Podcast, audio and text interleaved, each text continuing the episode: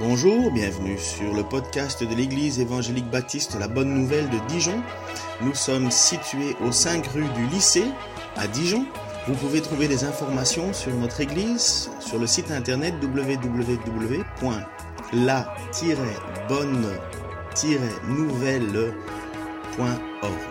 Passez une excellente journée ou soirée. Bonjour à tous, vous m'entendez bien? Donc euh, Nicolas Brice, euh, bah, j'ai 39 ans, donc 20 ans de plus que, que Johanna, et j'ai été baptisé il y a 10 ans environ par Philippe Michaud. Donc voilà, des souvenirs. Ça fait plaisir de voir Johanna que j'ai connue petite. Euh, maintenant, j'ai son témoignage, donc voilà le cheminement qu'elle a eu durant toutes ces années, et gloire à Dieu de l'avoir conduit dans, dans ses voies.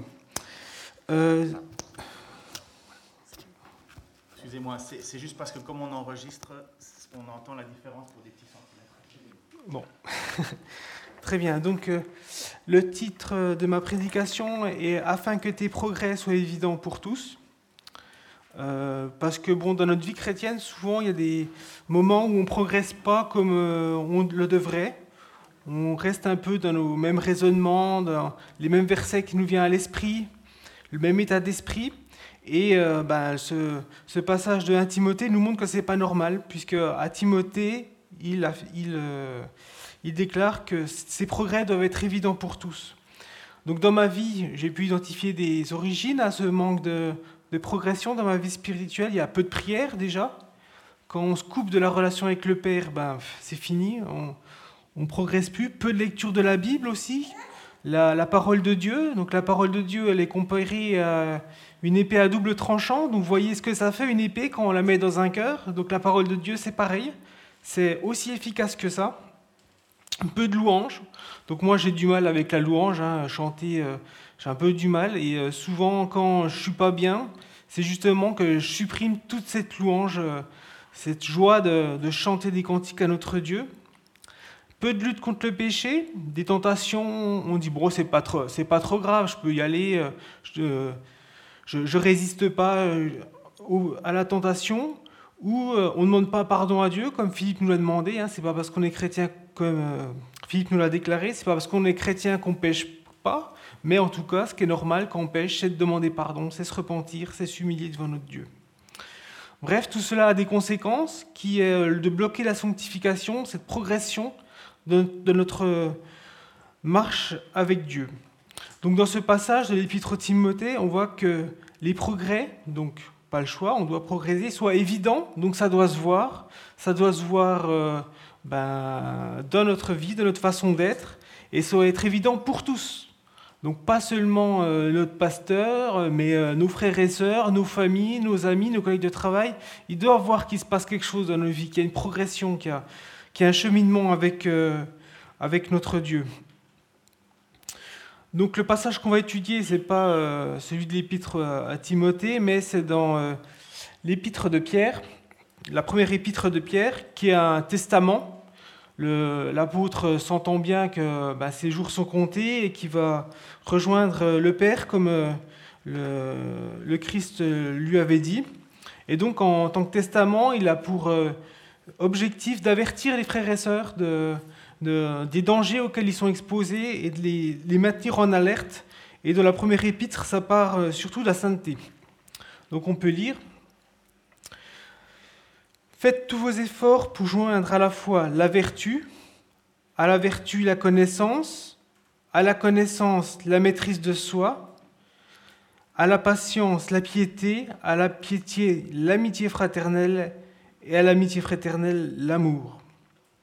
Donc là, pareil, on peut voir que l'apôtre utilise un impératif, faites, donc on n'a pas le choix, c'est un ordre, on doit faire des efforts, donc effort qui veut dire effort dit dépense d'énergie, et faire un effort ça coûte, hein. quand il faut porter quelque chose ça nous coûte de l'énergie, donc ça doit être un effort, et euh, ça doit être tous nos efforts, donc pas seulement à moitié, on doit vraiment mettre toute notre volonté pour ça, pour faire des efforts et progresser dans la, dans la vertu.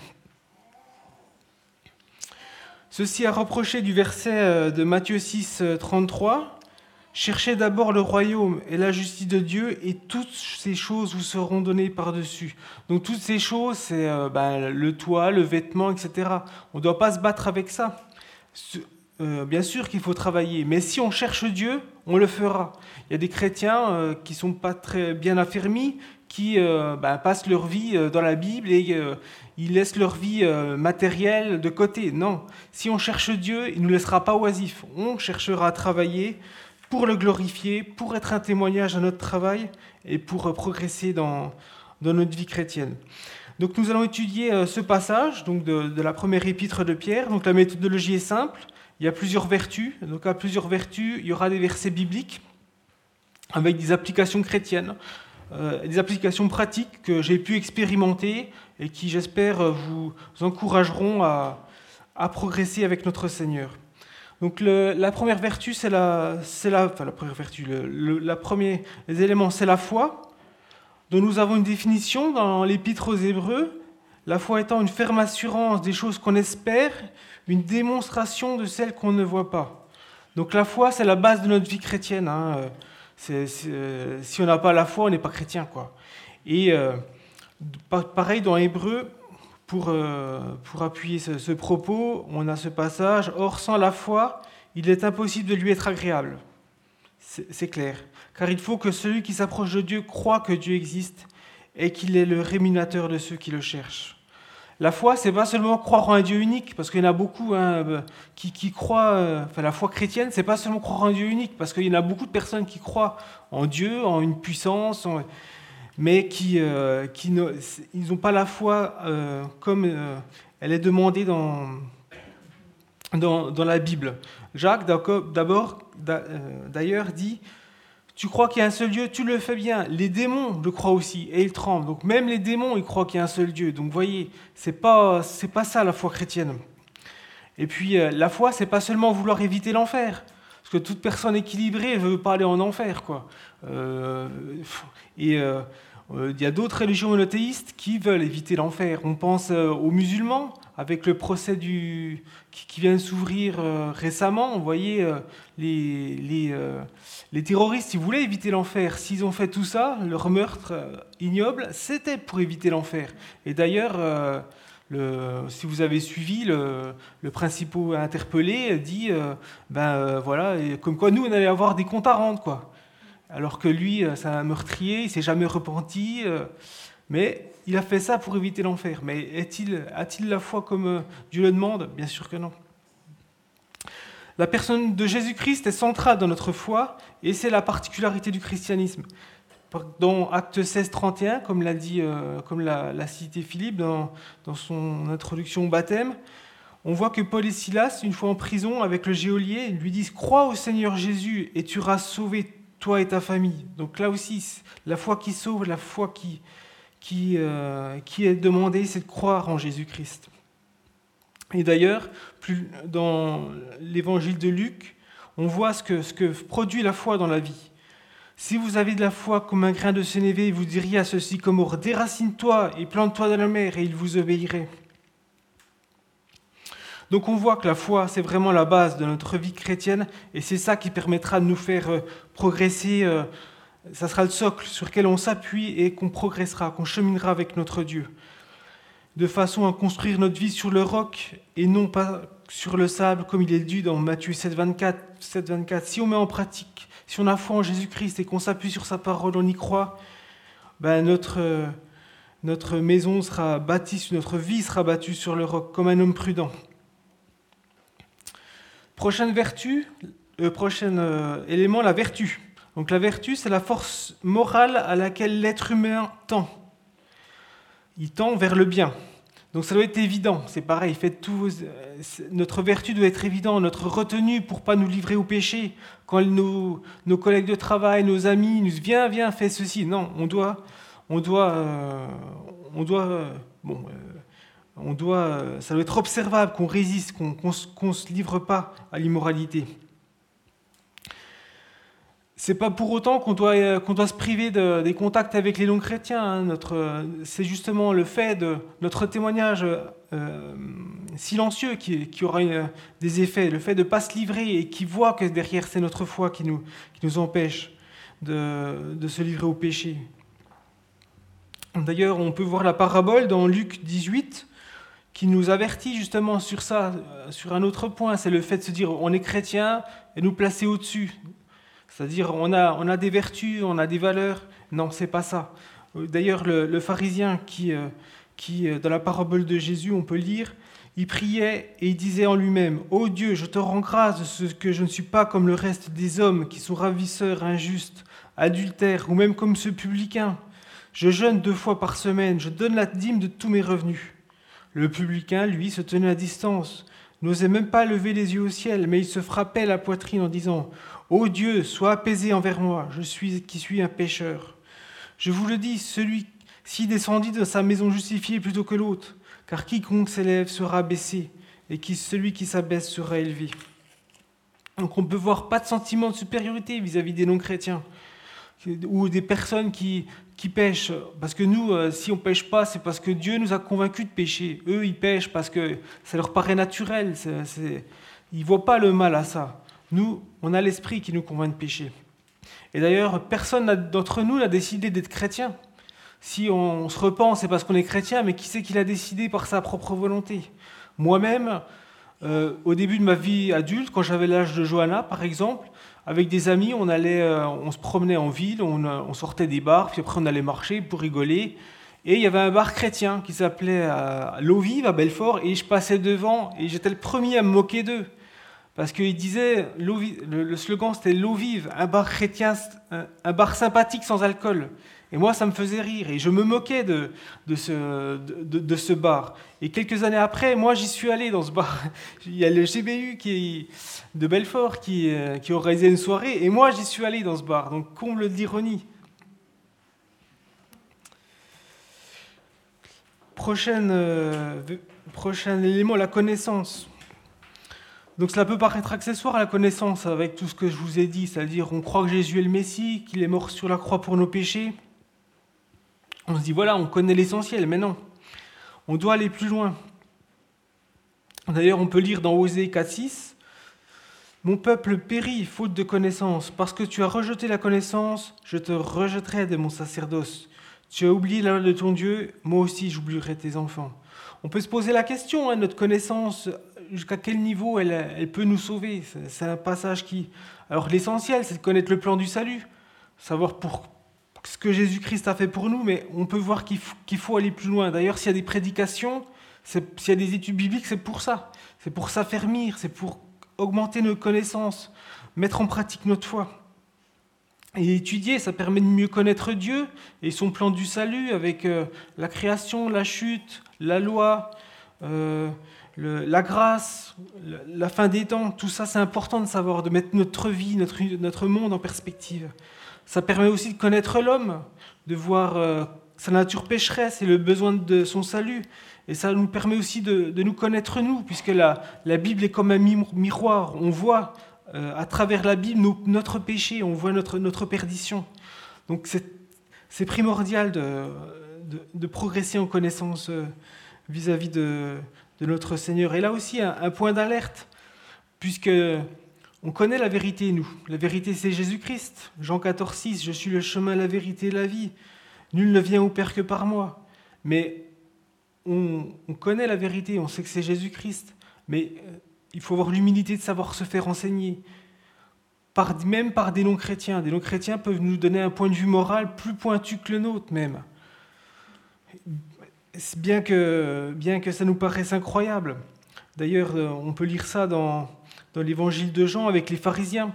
Un, homme s'était fait guérir par Jésus et ils lui posèrent. Euh, il cet homme enseignait les pharisiens, les pharisiens qui connaissaient les Écritures bien mieux que moi, bien mieux que nous, par cœur, il les récitait. Et ils lui répondirent Tu es né tout entier dans le péché, tu nous enseignes. Et ils le chassèrent. Vous voyez, alors que cette personne leur disait que Jésus-Christ était le Messie, il disait la vérité, mais il était, il n'avait pas, pas les connaissances, il n'avait pas leur stature, et ils ne se sont pas laissés enseigner. Ayons l'humilité de, se laisser enseigner, même par des non-chrétiens, sur des points de vue presque même moral. Même euh, un âne peut nous enseigner, comme dans l'Ancien Testament avec Balaam et Balak, un âne. Le Seigneur a fait parler un âne pour enseigner quelqu'un. Un âne, c'est pas très intelligent. Hein. Et eh ben, le Seigneur, euh, le, Seigneur l'a utilisé pour enseigner un, homme. Prochain euh, élément, la maîtrise de soi. La maîtrise de soi, la tempérance, c'est quelque chose que nous devons développer. Et c'est pas évident dans toutes les situations. Alors quand tout va bien, pas de problème, on se met pas en colère, il n'y a, pas de souci. Mais quand on subit l'injustice, la moquerie, quand on, est stressé, qu'il y a de la tension, là c'est plus compliqué. Et en particulier dans la maîtrise de soi, il y a tenir sa langue, comme dans Proverbe 21-23, celui qui veille sur sa bouche garde de son âme. Il y a plusieurs façons de broncher, et l'épître de Jean nous dit que celui qui nous bronchons tous de plusieurs manières. Si quelqu'un bronche point parole, c'est un homme parfait, capable de tenir tout son corps en bride. Donc là aussi, ne pas broncher en parole, même quand c'est difficile. Sachant que la colère de l'homme n'accomplit pas la justice de Dieu, on peut lire là aussi dans l'épître de Jacques, ainsi que tout homme soit prompt à écouter, lent à parler, lent à se mettre en colère, car la colère de l'homme n'accomplit pas la justice de Dieu. Et même cette colère, on ne doit pas se coucher dessus avec. C'est un avertissement étonnant hein, qu'il y a dans l'épître aux Éphésiens. Si vous vous mettez en colère, ne péchez point. Que le soleil ne se couche pas sur votre colère et ne donnez pas accès au diable. Donc c'est pas rien, c'est donner accès au diable pendant la nuit. Donc quand on se couche, on n'est pas vigilant, hein, on dort et le diable il, est là et euh, il fait des dégâts.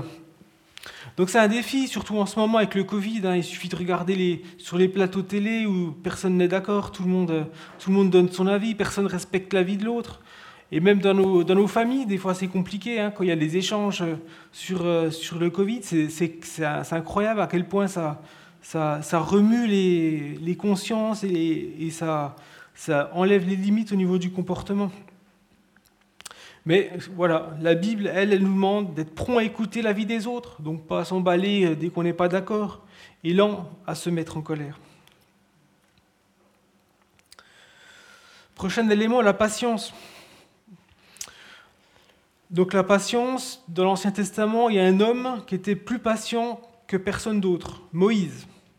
Dans Nombre, on peut lire Or, Moïse était un homme fort patient, plus qu'aucun homme sur la face de la terre. Donc Moïse, lui, euh, il n'a pas eu une petite mission. Hein. Il a sorti euh, son peuple euh, de l'esclavage par la grâce de Dieu, donc c'est pas rien. Et il a dû gérer un peuple infidèle et, et rebelle pendant 40 ans dans le désert, alors que lui, il n'avait rien demandé. Et il a, accompli sa tâche. il a failli quand même, puisqu'il n'a pas pu entrer dans le pays promis, mais il a accompli sa tâche. Et c'est cette patience que, nous devons développer en particulier dans, notre relation avec nos frères et sœurs. Dans Colossiens 3.13, on peut lire Supportez-vous les uns les autres. Si l'un a sujet de se plaindre de l'autre, pardonnez-vous réciproquement, de même que Christ vous a ordonné, pardonnez, pardonnez-vous aussi. Donc là aussi, entre frères et sœurs, des fois il y a des conversations, bon, c'est, c'est pas évident. Là aussi, on nous demande d'être patient, de supporter l'autre, de le bénir. Il y a aussi la patience dans l'épreuve. L'épreuve, on peut le dire dans Jacques, sachant que l'épreuve de votre foi produit la patience. Mais il faut que la patience accomplisse parfaitement son œuvre afin que vous soyez parfaits et accomplis sans faillir en rien. Donc voilà, être patient, ça nous permet de progresser, ne pas s'emballer, ne pas, ne pas euh, s'impatienter, mais tenir bon face à la tentation, tenir bon face à la, à la frustration, c'est important. La patience, c'est aussi, c'est aussi euh, ne pas prendre une décision hâtive. Il y, a des, il y a des moments, ma femme, des fois, elle, me le dit, quand je, m'emballe un peu pour prendre une décision alors qu'il n'y a pas d'urgence, elle me dit non, Nicolas, c'est pas, tu n'es pas comme ça d'habitude, donc non, euh, ça ne va pas être bon. Et c'est ce que les vendeurs font. C'est ce que les vendeurs font. Quand, vous allez acheter quelque chose, euh, en particulier euh, quand vous voyez un commercial, ils vous mettent toujours la pression. Alors c'est l'offre du mois, c'est le moment, allez-y. Il fait tout, il fait tout pour qu'on se précipite, qu'on ré, réfléchisse pas, trop, pas suffisamment comme on le devrait pour prendre notre décision. Non, quand il n'y a pas d'urgence. Bon, des fois il y a des urgences. Hein, des fois il faut agir vite, mais voilà, quand raisonnablement il n'y a pas d'urgence, prenez le temps. Dans les manuels de secourisme, c'est pareil. Première chose qu'on dit quand on est face à une situation euh, d'urgence, euh, c'est ne vous, précipitez pas, prenez votre temps, pas d'action irréfléchie. Pareil, la patience. C'est aussi la patience dans la tentation. Quand, quand on est tenté, alors euh, ça, arrive à tout le monde, hein, mais quand on sent venir une tentation qui se développe, qui se développe, on se dit oulala, il faut que je tienne, il faut que je tienne. Là aussi, la patience, c'est ce qui nous permettra de surmonter. Comme dit Corinthiens, aucune tentation ne vous est survenue qui n'ait été humaine, et Dieu qui est fidèle ne permettra pas que vous soyez tentés au-delà de vos forces. Mais avec la tentation, il préparera aussi le moyen d'en sortir, afin que vous puissiez la supporter. Donc voilà, quand vous êtes tenté, sachez que Dieu a un moyen pour euh, vous la faire passer, la tentation. Et si vous, êtes persévérant, ben, vous aurez un dégoût du péché. Vous vous direz, bah, je voulais faire ça, mais c'était incroyable. Alors que si vous tombez, vous serez dégoûté, mais de vous-même, de votre, de, votre, de, votre petitesse. Prochaine vertu, la piété. La piété qui est l'attachement fervent aux exigences d'une religion. Donc là aussi, pas d'excès. La piété, c'est pas euh, se priver de tout plaisir, euh, avoir une attitude euh, austère en, tout point. Non, il y a d'autres dénominations chrétiennes qui, qui mettent ça en avant, mais souvent, euh, souvent les, les, personnes voient le christianisme comme ça, comme euh, un arrêt de tous les plaisirs, de toutes les satisfactions de la vie. Alors que c'est pas ça du tout.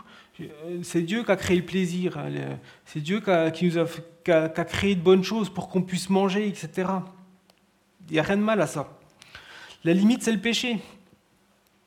Se faire plaisir, oui, mais pas tomber dans le péché. Il y a, il y a des limites. Et là, c'est pareil. C'est la parole qui le dit. C'est le Saint-Esprit qui nous reprend que ce soit pour la sexualité ou d'autres points. Le péché, c'est un peu le principe de l'addiction, c'est-à-dire que on va commencer à, franchir une limite, à pécher un petit peu, et après, ben voilà, c'est le principe de l'addiction, c'est-à-dire que ben, il nous faudra un, peu plus pour avoir le même plaisir. Et euh, c'est l'engrenage, c'est l'engrenage. On pêche de plus en plus, mais là aussi, là aussi, demander pardon quand c'est dans ce cas et revenir au Seigneur. Là aussi, euh, la piété, on est le, sel de la terre, la lumière du monde. On n'est pas coupé du monde. Vous voyez, être pieux dans son coin, ça n'a aucune, ça aucune, aucune, ça aucun avantage. ce qu'il faut, c'est éclairer le monde de, la, de la gloire de Dieu, que la grâce de Dieu soit reflétée au travers nous et pas être euh, pieux dans notre coin. On est le sel de la terre. Le sel, c'est ce qui donne du goût aux aliments. Essayer de manger des, des pâtes sans sel, c'est pas bon.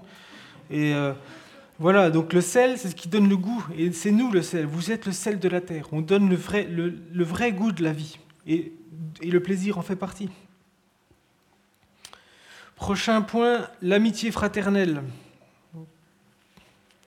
Jésus nous a beaucoup enseigné euh, sur ce sujet, en particulier dans l'évangile de Jean, quand il parlait, euh, quand il parlait dans les derniers discours avec de ses disciples. Déjà, elle nous donne la définition d'un ami. Lui-même, le Dieu, le, Dieu Tout-Puissant, le Fils unique de Dieu, il vous dit, je vous appelle plus serviteur à ses disciples, parce que le serviteur ne sait pas ce que fait son maître. Mais je vous ai appelé ami, parce que je vous ai fait connaître tout ce que j'ai appris de mon Père. Donc même Jésus-Christ est notre ami. Lui, l'alpha, l'oméga, le commencement et la fin. Celui qui n'a jamais péché, celui qui est mort pour notre péché, c'est notre ami. C'est assez incroyable de, de, se dire ça. Et jusqu'où aller en amitié C'est aussi un point qu'on pourrait dire. Euh, eh ben Jésus, lui, il dit il n'y a pas de plus grand amour que de donner sa vie pour ses amis. Ses disciples, nous, on est les amis de Dieu, de Jésus, et il a donné sa vie pour nous. Il allait jusqu'au bout pour ses amis et pour nous. Dans le psaume 33, on voit ce que c'est l'amitié fraternelle. Voici ce qui est bon et agréable, que les frères habitent unis ensemble. C'est comme l'huile précieuse sur la terre. Qu'est-ce qu'on est bien entre frères et sœurs? Quand on est sous tension au travail euh, toute la semaine, on arrive à l'église, plus de tension, on est comme dans du coton. C'est euh, ça, l'amitié fraternelle. Et développer une amitié fraternelle avec euh, un, membre de son église ou d'une autre, c'est très important. On peut, partager des sujets, des, tensions, des difficultés. On peut prier les uns pour les autres, se confesser nos péchés. On peut euh, être alerté sur un comportement. Là, écoute, euh, bah, ça va pas ce que tu fais. Alors que nous, quand on nous dit rien, quand personne nous dit rien, on a, l'impression d'être les meilleurs, alors que c'est c'est jamais le cas. Mais euh, c'est important d'avoir quelqu'un qui nous, euh, qui nous reprenne, qui nous suive, qui, qui a assez d'honnêteté et d'amour pour nous, pour nous avertir. Et l'amitié, c'est pas que des paroles. On peut lire dans Jean, la première épître de Jean, si quelqu'un possède les biens du monde et que voyant son frère dans le besoin lui ferme ses entrailles, comment l'amour de Dieu demeure en lui? Donc ça c'est important quand, quand ça nous coûte, notre amitié nous coûte, que ce soit financièrement, en temps, pour donner un coup de main, là aussi c'est important. C'est là qu'on voit, qu'on passe vraiment notre amitié à l'épreuve et qu'on voit vraiment si on, euh, si on, si on un état d'esprit d'amis, c'est, comme souvent on dit, euh, c'est, quand, c'est quand ça va mal qu'on voit nos vrais amis. Parce que quand ça va bien, tout le monde est là. Quand ça va mal, ben, plus personne nous appelle. Quand il y a des situations difficiles, et ça, ça ne doit pas exister entre frères et sœurs. L'amour, enfin, qui est le dernier point, est le plus important parce que Dieu est amour. Et d'ailleurs, dans l'épître de Jean, il dit Celui qui n'aime pas n'a pas connu Dieu, car Dieu est amour. Donc, si vous aimez pas et que vous dites connaître Dieu, vous mentez, parce que vous contredisez la Bible. Il y a, alors, je ne sais plus qui c'est qui avait dit ça, qui avait dit Ne pas aimer, c'est l'enfer. L'enfer, c'est ne pas aimer. C'est-à-dire qu'on est dans une situation où on n'arrive pas à avoir de sentiment d'amour, ça ressemble, ça ressemble à l'enfer, à, ce que les hommes, les perdus vont, vont, vont devoir vivre. Et qui nous devons aimer? Ben, Dieu. Tu aimeras le Seigneur ton Dieu de tout ton cœur, de toute ton âme, de toute ta pensée, ce qui n'est pas, pas, pas rien, ce qui n'est pas simple.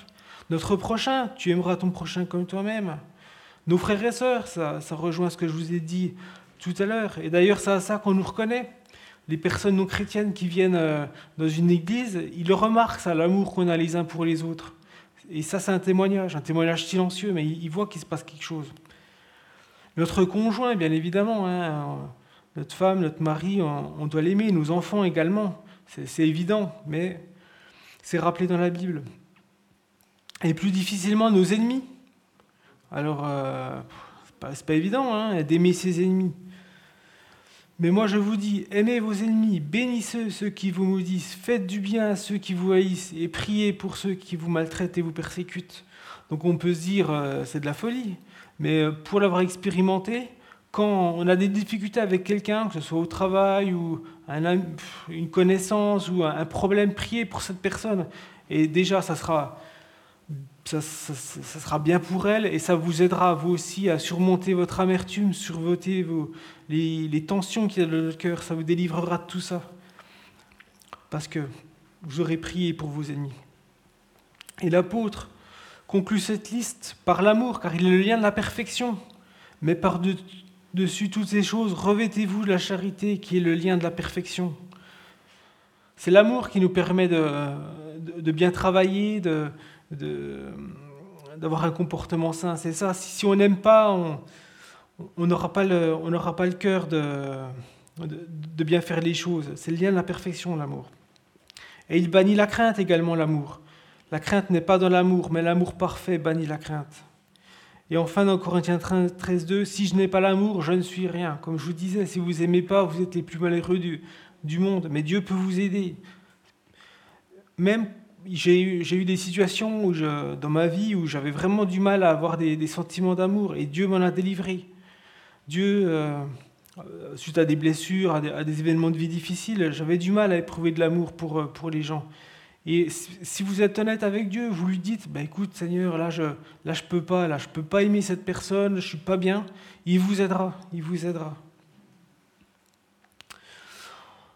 En conclusion, le but de, cette message, le but de ce message, c'est de vous encourager dans, la marche et le progrès spirituel.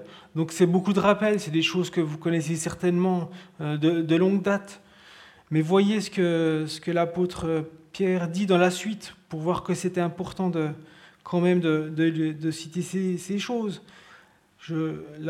Au verset 8, car si ces choses sont en vous, et ils sont avec abondance, et ne vous laisseront point oisifs ni stériles pour la connaissance de notre Seigneur Jésus. Mais celui en qui ces choses ne sont point est aveugle, il ne voit pas de loin, il a mis en oubli la purification de ses anciens péchés.